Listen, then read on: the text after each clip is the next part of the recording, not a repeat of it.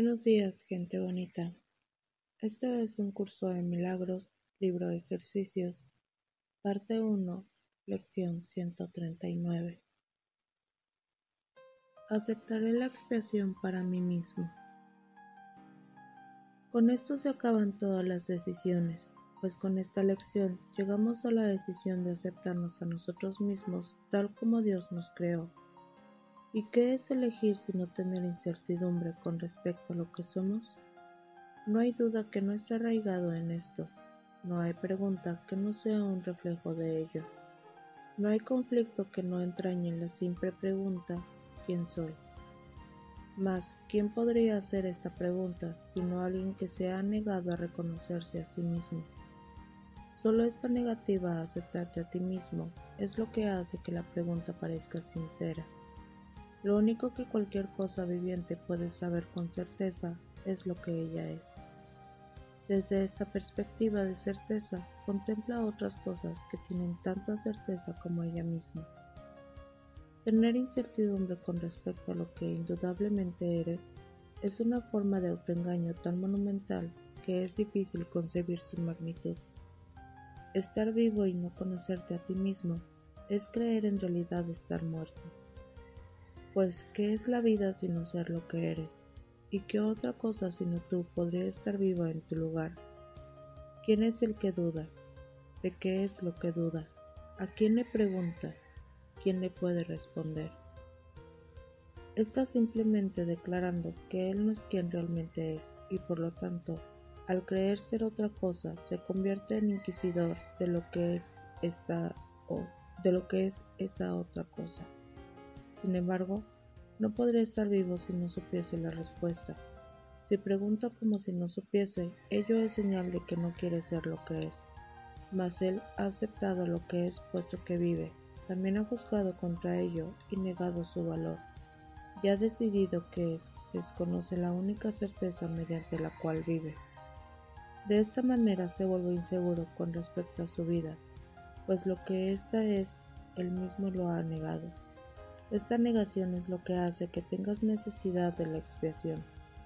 Tu negación no cambió nada de lo que eres, pero tú has dividido tu mente en dos partes, una que conoce la verdad y otra que no. Tú eres tú mismo, de esto no hay duda. Sin embargo, lo dudas. Mas no te preguntas qué parte de ti es la que puede realmente poner en duda lo que eres. Aquello que hace esa pregunta no puede realmente ser parte de ti, pues le hace la pregunta a alguien que sabe la respuesta, mas si fuese parte de ti, entonces la certeza sería imposible. La expiación pone fin a la extraña idea de que eres posible dudar de ti mismo y no estar seguro de lo que realmente eres. Esto es el colmo de la locura, sin embargo, es la pregunta universal del mundo. ¿Qué puede eso significar sino que el mundo está loco? ¿Por qué compartir su locura aceptando la desafortunada creencia de que lo que aquí es universal es verdad?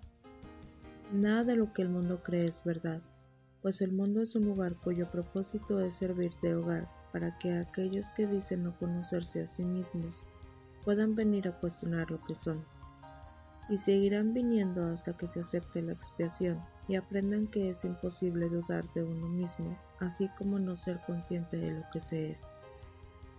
Lo único que se te puede pedir es tu aceptación, pues lo que eres es algo incuestionable. Lo que eres fue establecido para siempre en la santa mente de Dios y en la tuya propia.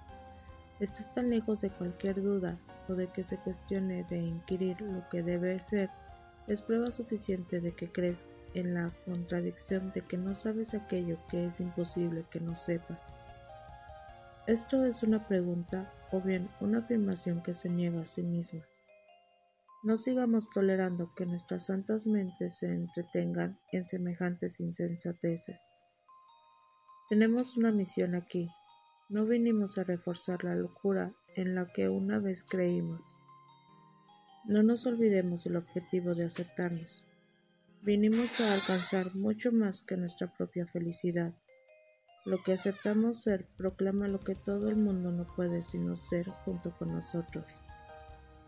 No les falles a tus hermanos, pues de lo contrario, te estarás fallando a ti mismo. Contémplalos con amor, para que puedan saber que forman parte de ti y que tú formas parte de ellos.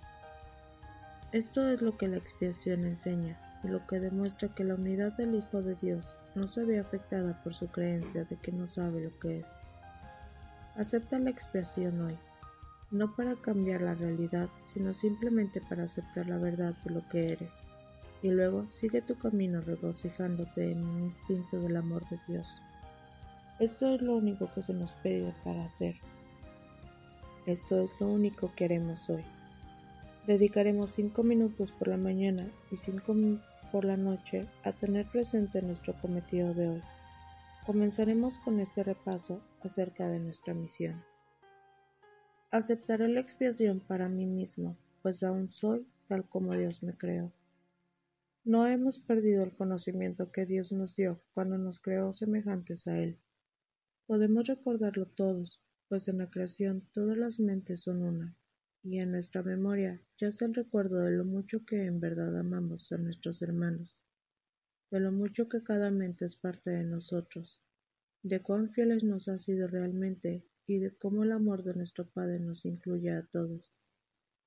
Como muestra de gratitud por toda la creación y en el nombre de su Creador y de su unidad con todos los aspectos de la creación, reiteraremos hoy nuestra dedicación a nuestra causa cada hora, dejando a un lado todos los pensamientos que pudiesen desviarte de nuestro santo propósito.